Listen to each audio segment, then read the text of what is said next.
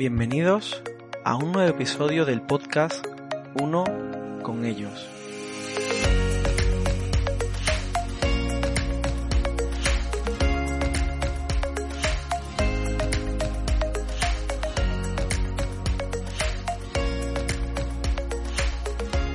Tras unas semanas de pausa volvemos con muchas ganas de transmitir el mensaje que la iglesia perseguida tiene para nosotros.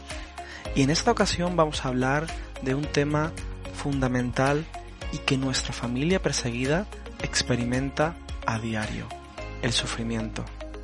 Contaremos para ello con Sergio Moro e Iván Carra, a quienes desde ya les doy la bienvenida y me gustaría dar paso primero a Sergio para que brevemente nos cuente un testimonio que nos llega desde Oaxaca, México.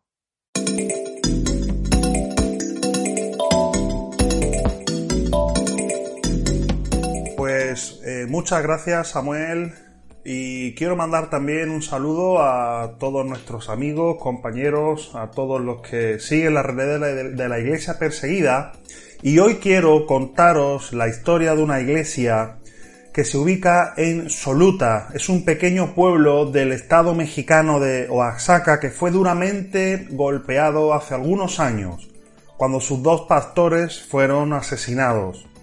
Muchos en la comunidad pertenecen a grupos armados del, del, llamado ejército revolucionario y usan su poder ante cualquier desacuerdo, especialmente cuando se trata de cristianos evangélicos, a quienes consideran poco menos que sus enemigos.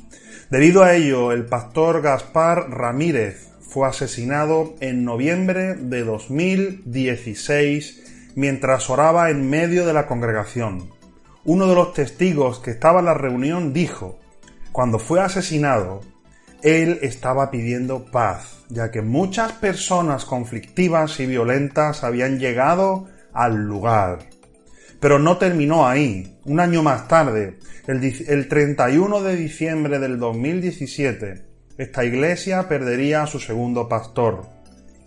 Mientras Ageo López estaba orando en la iglesia, dos hombres vestidos de policías entraron en escena y lo mataron con más de siete disparos por la espalda. Estaban en comunión, celebrando el fin de año, pero la alegría y la esperanza se convirtieron en miedo y en sufrimiento. Ambos asesinatos se produjeron a la vista de familiares y otros creyentes, entre ellos Yareidi y Daniela, de 15 y 18 años. Tras el último asesinato, un diácono de la iglesia instó a Daniel García, pastor de dos iglesias cercanas y padre de estas chicas, a abandonar la comunidad, ya que temían que fuera el siguiente en ser asesinado. Y sus temores no eran infundados. Daniel fue raptado en una motocicleta y más tarde golpeado, recibiendo un ultimátum por parte de sus captores. Si no abandonas esta comunidad, te mataremos, le dijeron. Después de orar y ayunar, la familia vio la urgencia de abandonar Soluta y se fue rápidamente, dejando todo atrás para salvar sus vidas. La iglesia entonces entró en crisis y se dispersó. Y las mismas personas que siguen asediando a los cristianos de esa zona impiden, mediante la intimidación, que las puertas de la iglesia se abran de nuevo. Cuando la familia dejó Soluta, se fueron a Soxocotlá, en el estado de Morelos, donde pudieron empezar de nuevo allí. Y fue allí cuando el pastor Daniel conoció a Puertas Abiertas y compartió toda su historia. Y a través de Chelly, una fiel colaboradora del ministerio, la familia comenzó a recibir atención pastoral y fue enseñada acerca de la persecución. Aunque las jóvenes Yareidi y Daniela nunca tuvieron la oportunidad de recibir atención psicológica, fue a través de la oración que pudieron entender lo que habían vivido. Ellas finalmente expresaron, hoy estamos en paz. Cristo nos dio la esperanza.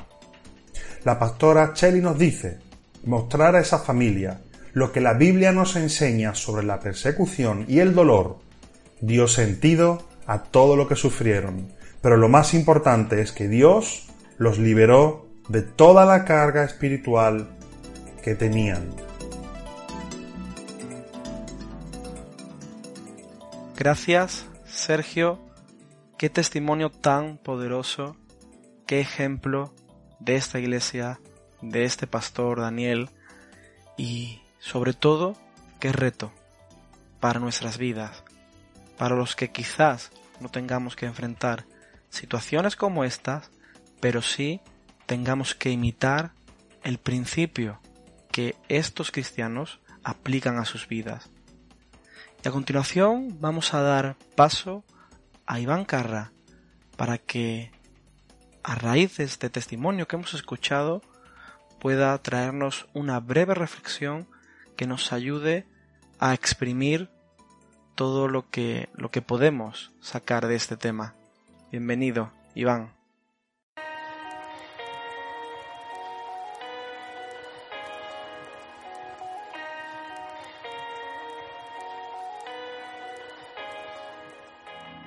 Hola, buenos días. Un saludo Samuel y Sergio y un saludo también a todos los que nos escucháis.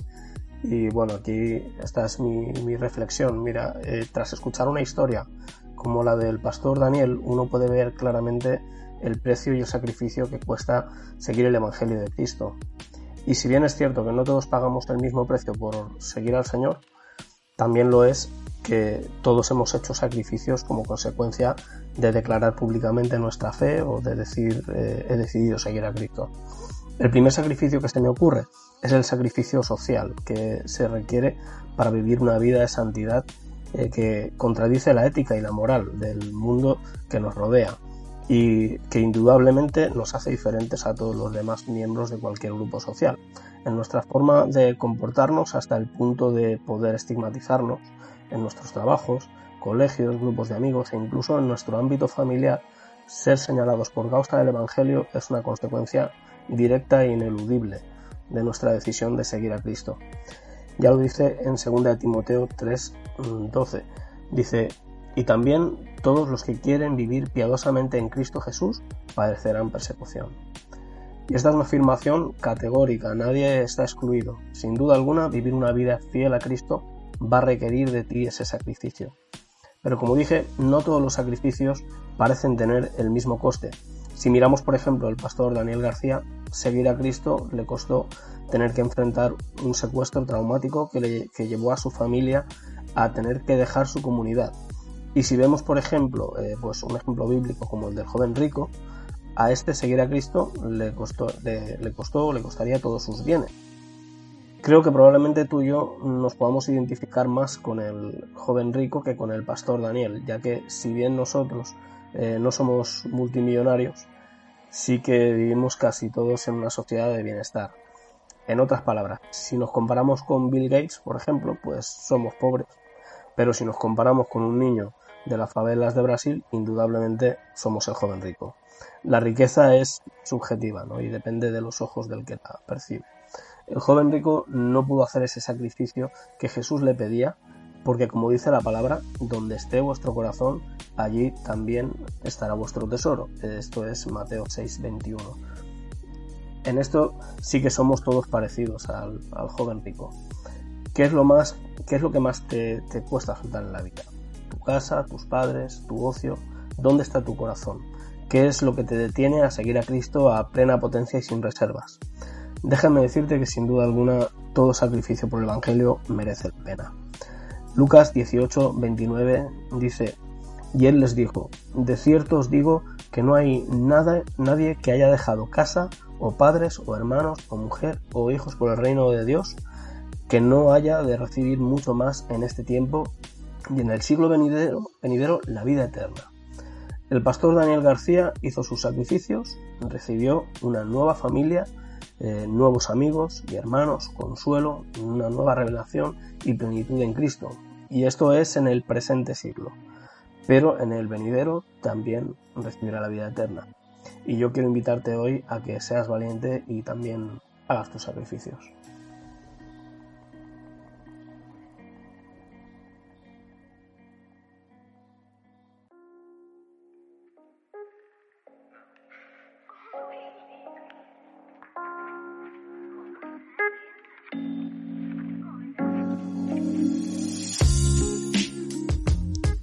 Gracias, Iván, por traernos, como decía al principio, este reto, ¿no?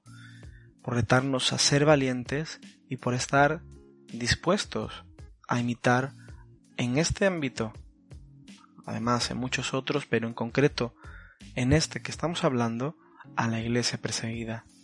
Ver cómo su sacrificio glorifica a Dios y también cómo a raíz y a través de eso nosotros somos fortalecidos a través de la obra del Espíritu Santo.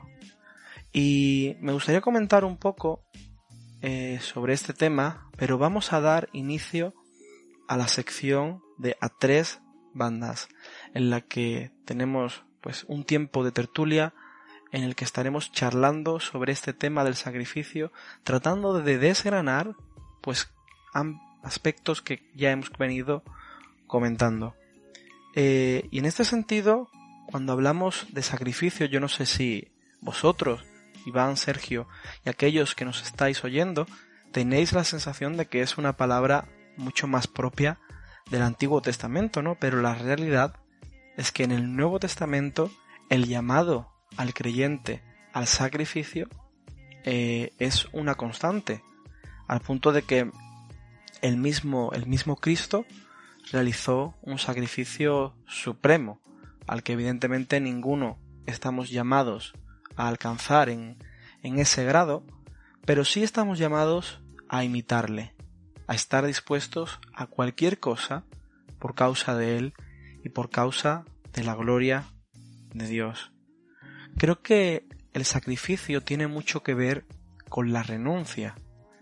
Cuando me sacrifico, cuando decido eh, pasar por el fuego, estoy renunciando a otra cosa porque considero que por lo cual me estoy sacrificando es mucho mejor y es superior aunque momentáneamente tenga que sufrir un poco. En realidad, realizamos mucho más sacrificio en nuestras vidas del que pensamos, porque renunciamos a muchas más cosas de las que pensamos. Yo siempre uso el ejemplo de, del matrimonio, ¿no? Cuando yo decidí casarme con una mujer, no estaba simplemente decidiendo escoger a esa mujer para el resto de de mi vida, sino que además estaba renunciando a cualquier otra mujer del planeta.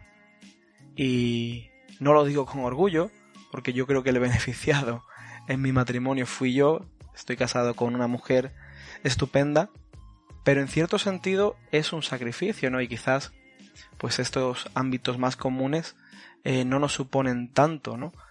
Pero siempre estamos llamados constantemente a renunciar a cosas, a situaciones, incluso a personas, a relaciones, por causa de algo que consideramos mayor.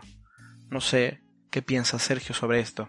Sí, eh, Samuel, totalmente eh, la visión que nos aportas es muy acertada porque efectivamente el ser imitadores de Cristo, o también pudiéramos entender el convertirnos, ¿no? O vivir como discípulos, aprendices, ¿no? Seguidores en este sentido de Cristo y de su manera de vivir, de su manera de, de, hablar, todo lo que representa nuestro Señor para nosotros. Ese modelo, esa, esa imagen, en muchas ocasiones va a, a suponer un, un, coste para nosotros en base a lo que nosotros deseamos, queremos, sentimos que en este sentido, en este contexto, pues tiene que ser sacrificado, tiene que ser entregado para así poder acoplarnos y vivir conforme pues a, nuestro maestro, ¿no? Por eso eh, me gusta mucho lo que has eh, explicado acerca de ser imitadores de Cristo. Pues imitar a Cristo yo creo que eh, efectivamente en muchas ocasiones va a suponer el coste del sacrificio en el sentido de, como ya hemos eh, hablado, de renuncia o entrega de esas cosas pues que van en contra de la voluntad del, del Señor. Estoy completamente de acuerdo con lo que comentas. Y al hilo de esto quería sacar otro tema que tiene que ver con el sacrificio. y, que vemos tanto cuando miramos a la iglesia perseguida como cuando miramos a nuestra iglesia en Occidente, ¿no? No sé si os sucede cuando miráis situaciones de la iglesia perseguida, historias como la del pastor Daniel García, uno tiene la sensación de que hay una diferencia, ¿no? En el trato que Dios da a esta gente y el que nos da a nosotros, ¿no? Y, y uno llega a preguntarse, bueno, ¿por qué yo no tengo que pasar por, por ese sacrificio tan alto que ellos hacen? Pero también pasa un poco a la inversa, como, como decía, cuando vemos a personas de, de nuestras congregaciones, de nuestro contexto, de nuestro entorno, a las que las cosas le van bien, tienen un buen trabajo, tienen una familia modelo, muchas veces no, no quizá con, con envidia ni mucho menos, pero uno se pregunta, bueno, pero es que esta persona nunca eh, le ha tocado algo malo, o sea, ¿cómo puede haber tanta diferencia entre lo que viven unos, los que, lo que viven otros? Y, y yo creo que muchas veces no somos conscientes de los sacrificios a los que en Occidente, en nuestras iglesias y, y esta gente a las que pensamos que les va bien, eh, tenemos que afrontar, ¿no? Porque es cierto que, que el sacrificio de la iglesia perseguida es enorme, inmenso, pero es que es, es algo común a cada creyente. Quizás nosotros no tenemos que temer por nuestras vidas en este momento, pero sí que muchas veces tenemos que ser fieles al Evangelio en el contexto o en el ámbito de, de un entorno laboral que es hostil a nuestra fe, o quizás una familia que no es creyente, y, y tú dices, no, pero las cosas te van bien tal, sí, las cosas van bien, pero también somos llamados al sacrificio. Y creo que, que tenemos que ser en todo tiempo conscientes de esto, ¿no? El sacrificio es común a cada creyente, pero lo es en diferentes formas y quizás en diferentes grados. El Señor no le envía a todos lo mismo o no permite para todos las mismas situaciones porque sabe que no todos podemos soportar lo mismo. Sin embargo, aunque las situaciones que se producen, el tipo de sacrificio, el contexto sea diferente, el principio es idéntico. Todos somos llamados a realizar sacrificios por causa del Evangelio. Sí, yo creo que evidentemente el, sacrificio es algo común para todos los creyentes y sí, como hemos dicho, eh, no todos tenemos que hacer los mismos sacrificios ni el mismo tipo de, sacrificio. Nosotros concretamente que estamos pues vinculados a un, a un ministerio que ayuda a los cristianos perseguidos, eh, a veces eh, nos comparamos, ¿no? O no queremos compararnos precisamente porque nos sentimos eh, pequeños en comparación a los sacrificios que tienen que hacer muchos, muchos creyentes en países con persecución para seguir a Cristo, ¿no? Pero eso no significa que nosotros, a lo mejor, pues por estar en una sociedad, como comentaba antes, una sociedad de bienestar, no nos vaya a tocar eh, hacer algún sacrificio. De hecho, eh, creo que dije antes mal el, versículo, era eh, en 2 Timoteo 3.12. lo dice, ¿no? Que todo el que quiera vivir piadosamente en Cristo Jesús va a padecer persecución y, esto es así, ya sea porque simplemente un día dices que eres cristiano y esto ya es una renuncia, por así decirlo, a vivir como viven todos los demás.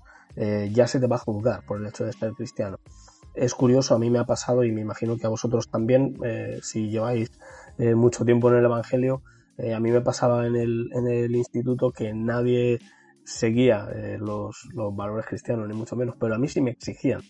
Los demás, o sea, los incrédulos, por así decirlo, los que no creían en Cristo, sí me exigían ese sacrificio. Si me decían, ah, pues si tú eres cristiano, tú tienes que hacer esto. Ah, pues si tú eres cristiano, tú tienes que pensar de aquella manera o tienes que hacer lo siguiente. Entonces, eh, ya sea por amor a Cristo, ya sea por nosotros mismos, ya sea por fidelidad al Evangelio, eh, indudablemente el sacrificio lo vamos a tener que hacer independientemente de dónde vivamos y de cómo sea nuestra vida, ¿no? y, va a ser algo común para todos los cristianos.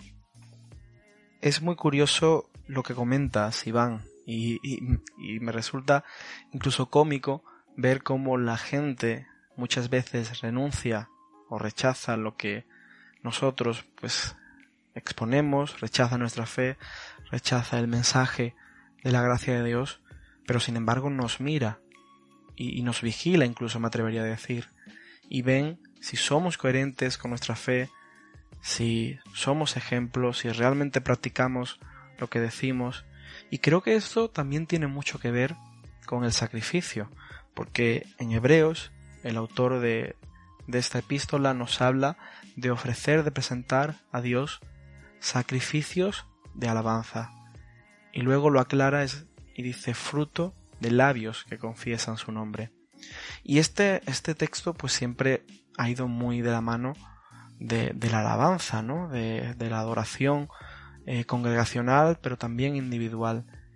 Eh, pero pienso que va aún un poco más allá y que no se limita siempre simplemente a la adoración, a la, a la alabanza en el sentido más eclesial de la palabra, sino que también tiene que ver con nuestras obras, con ese ejemplo que mencionábamos, que de nuestra, de nuestra vida broten obras que glorifiquen a Dios, obras que sean ejemplo y que den la gloria a Dios en el contexto que nos encontramos. Totalmente de acuerdo, Samuel. Efectivamente, hay un, hay un llamado común, ¿no? O, general, efectivamente, que nos va a demandar a todos, aunque como tú apuntas, ¿no? En, eh, diversas, eh, diversas maneras. Pero aquí vuelvo a recordar, ¿no? Por ejemplo, el, texto de Romanos 12, cuando se nos dice que presentemos, lo voy a leer en, primera persona al plural, ¿no? Presentemos nuestros cuerpos en sacrificio vivo, santo y agradable. Entonces, Totalmente eh, tenemos que entender que el hecho de ser discípulos, como hablábamos antes, el hecho de ser imitadores de Cristo, de adquirir ese compromiso, nos va a llevar eh, indudablemente a, a, ejercer, a vivir, a poner en marcha ese espíritu de sacrificio, de entrega, de renuncia. Entonces no puede alguien en realidad ser imitador de Cristo o iniciar en la vida del discipulado pensando pues que se va a quedar igual, ¿no? Que, cuando, que cuando llegó, por decirlo de, de alguna manera. Llegamos al final de este tiempo de a tres bandas y de nuevo daros las gracias Sergio, Iván, Iván, Sergio, por, por aportarnos tanto y por el trabajo que hacéis y por estar en este episodio con nosotros.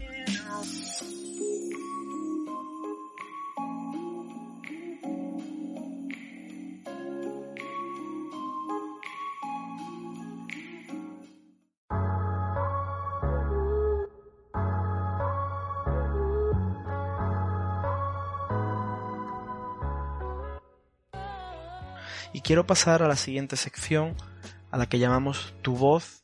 Creo que es un título muy gráfico, porque queremos escucharte a ti. Así que, sin más dilación, voy a dar paso a Abraham Aparicio. Abraham, bienvenido. Muy buenas Samuel y un saludo a todos los oyentes que nos acompañan en el día de hoy. Como bien ha explicado Samuel, esta es una sección en la que queremos escuchar tu voz. Queremos que tú seas el protagonista. Y hoy tenemos unos audios de dos personas que nos quieren explicar qué es el sacrificio para ellas. Así que sin más dilación vamos a escuchar el primero, que nos lo envía María, de Málaga. Desde mi punto de vista, creo que el sacrificio que Dios ha demandado en mí, o ha demandado en todos nosotros como cristianos, es renunciar a los placeres del mundo, que es verdad que se dice muy fácil, muy rápido, pero considero que es realmente sacrificante y que es un esfuerzo que tenemos que hacer todos nosotros diariamente. Y aparte, creo que también es un sacrificio porque no es fácil eh, rendirte completamente a Él, dar tu vida a Dios, demostrarle tu amor y demostrar al prójimo su amor.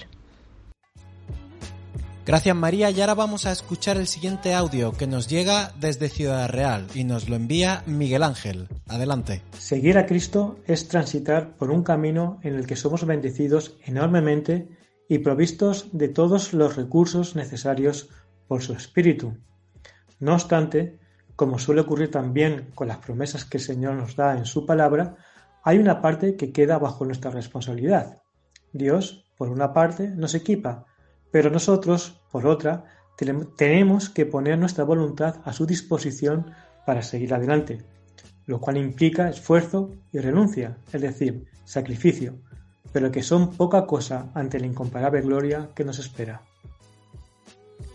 Pues muchas gracias Miguel Ángel y muchas gracias María y simplemente para finalizar quiero recordar a todos nuestros oyentes que estamos deseando recibir vuestros mensajes a través de nuestros medios de comunicación. Nos podéis mandar mensajes de texto, nos podéis mandar vídeos, notas de voz a nuestras redes sociales. Estamos en Facebook, en Instagram, en Twitter y si manejáis el correo electrónico pues nos los podéis mandar a unoconellos@puertasabiertas.org. Y sin más, me despido. Un saludo a todos y vuelta a ti, Samuel.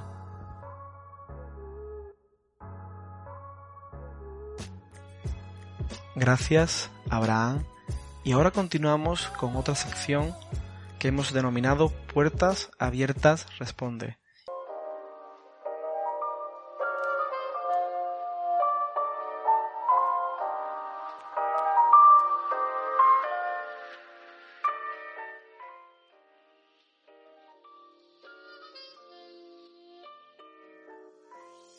y que hemos creado como el objetivo de poder dar respuesta a esas preguntas que te haces cuando escuchas historias, testimonios, lees artículos, ves vídeos y dices, oye, tengo esta pregunta, envíanoslas, haznosla llegar y la responderemos en esta sección, como digo, puertas abiertas responde. Y volvemos a dar la bienvenida a Sergio e Iván que nos acompañarán para ayudarnos a responder estas preguntas. Y quiero pasar la primera pregunta a Sergio que nos llega desde Colombia de parte de Cristian que nos dice ¿cómo ayudáis a jóvenes de contextos difíciles para que no se unan a grupos como ISIS? Bueno, pues gracias eh, Cristian por, por tu pregunta. Y aquí nos tenemos que enfocar fundamentalmente a todos eh, los programas de formación, ayuda socioeconómica, enfocado también em, al, mundo de los, de los jóvenes. ¿Y por qué es tan importante este, este área de trabajo para evitar efectivamente eso que tú nos comentas, Cristian? De evitar que los jóvenes pues acaben cayendo en diversos grupos eh, radicales de cualquier tipo de acuerdo pues eh, de algún modo necesitamos hacer ese énfasis en la formación y, de, algún, eh, de alguna manera evitar o disminuir esa necesidad que algunos de ellos pueden, pueden sentir al, al, tener que sumarse a estos grupos que quizás le dan alguna especie de, identidad o los, los agrupan pero nosotros vemos con mucha claridad que trabajando con la formación, ofreciéndoles estos programas socioeconómicos eh, para que puedan eh, labrarse un futuro laboral y trabajando en esa área, prevenimos y ayudamos a que estos jóvenes pues al final caigan en los lazos de, este tipo de, grupos y organizaciones en muchas ocasiones eh, violentas y criminales. Gracias, Sergio. Y voy a pasarle la siguiente pregunta a Iván, que nos llega desde México, de Charlotte, y nos dice, ¿realizáis campañas evangelísticas o de apoyo comunitario en estos lugares? Pues a ver, depende mucho del lugar. Depende de si es un lugar en el que abiertamente se, puede eh, hacer una campaña evangelística eh, o no. O sea, por ejemplo, estamos hay países que tienen persecución como Colombia en los que se podría hacer una campaña evangelística. En cualquier caso, eh, Puertas Abiertas no realizaría la campaña.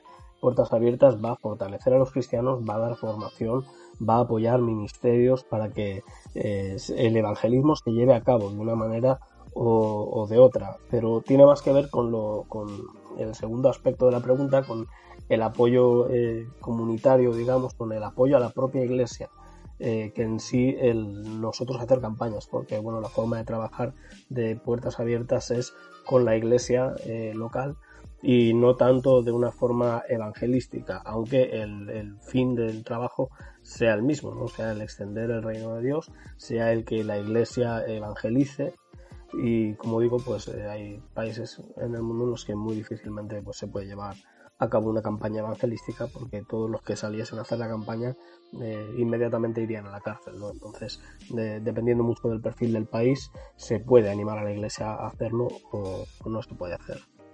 Gracias, Iván. Y continuamos con la siguiente pregunta para Sergio, que nos llega desde Chile, de Esteban.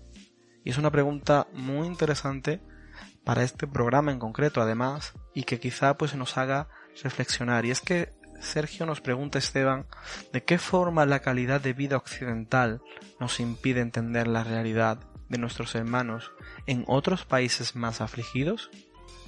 Samuel, totalmente de acuerdo. Pues Esteban, de nuevo, gracias por, preguntarnos. Y mi forma de, ver este asunto esencialmente es que lo que nos distrae es la comodidad. Es decir, eh, ese impedimento, esa distracción eh, que en el mundo occidental eh, de algún modo nos, nos atrapa, es esa ese modo de, vivir tan, tan fácil que muchas veces se cuela, ¿verdad? Y nos impregna eh, en demasiadas ocasiones a nuestra manera de entender, nuestra manera de pensar y nuestra manera de actuar. Entonces yo creo que es el principal impedimento para entender, para ver la realidad de nuestros hermanos perseguidos. Y aunque parezca obvio, ¿no? Pues eh, esta comodidad quizás nos hace pensar pues que la necesidad no es tal o no es para tanto. Pensamos que todo el mundo eh, disfruta de, nuestro bienestar cuando no es así. Tenemos que trabajar en, esa, en esa empatía, podríamos llamar, y ponernos en el lugar, ponernos en los zapatos de nuestros hermanos eh, perseguidos lo máximo posible. Y claro está, dicho sea de paso, Puertas Abiertas tiene mucho que ofrecer para, para paliar este, este asunto. Gracias, Sergio. Y por último, una pregunta desde Sevilla, desde aquí más, más cerquita, de parte de Marta, que nos pregunta cómo podemos acceder a material audiovisual para difundirlo. Bueno, Marta, pues se me ocurren varias formas en las que puedes acceder al material audiovisual. La primera es eh, pues recibir todas nuestras comunicaciones. Para eso eh, tienes que entrar en la página web de Puertas Abiertas y ahí pues te vas, eh, vas eh, suscribiéndote a correo postal, bueno en tu caso sí porque estás en Sevilla, si estás fuera pues correo electrónico para que estés informada, ¿no? Pero aparte de esto es muy importante que estés con la estés siguiendo las redes sociales porque ahí es donde semanalmente siempre pues eh, ponemos diferentes vídeos o imágenes o algunas cosas que las vas a poder compartir y que de hecho pues nos encanta que haya gente que nos ayude y que, y que dinamice el que esto pueda llegar a diferentes lugares. Otra forma, eh, hablando eh, de, de vídeos, hay un repositorio muy grande de vídeos en el canal de YouTube de Puertas Abiertas, de Puertas Abiertas España, que si entras pues verás ahí eh, cantidad de cosas que les pegarles un vistazo ¿no? y, puedes eh, difundirlo y esto seguro seguro que nos va a ayudar a, que la gente tenga una mayor conciencia de lo que está sucediendo en cuanto a la persecución a nivel mundial. Gracias Iván y con esto llegamos ya al final de este episodio y quiero llamarte a la acción quiero llamarte a hacer algo. Y como no podía ser de otro modo, en este episodio quiero llamarte al sacrificio. Y dirás, bueno, ¿qué tipo de sacrificio te refieres? Quiero llamarte a ser compañero de oración. Porque tú has escuchado la historia de este pastor, de Daniel, de su iglesia. Tú que nos sigues en redes quizás también has visto vídeos has leído artículos sobre el sufrimiento de nuestros hermanos.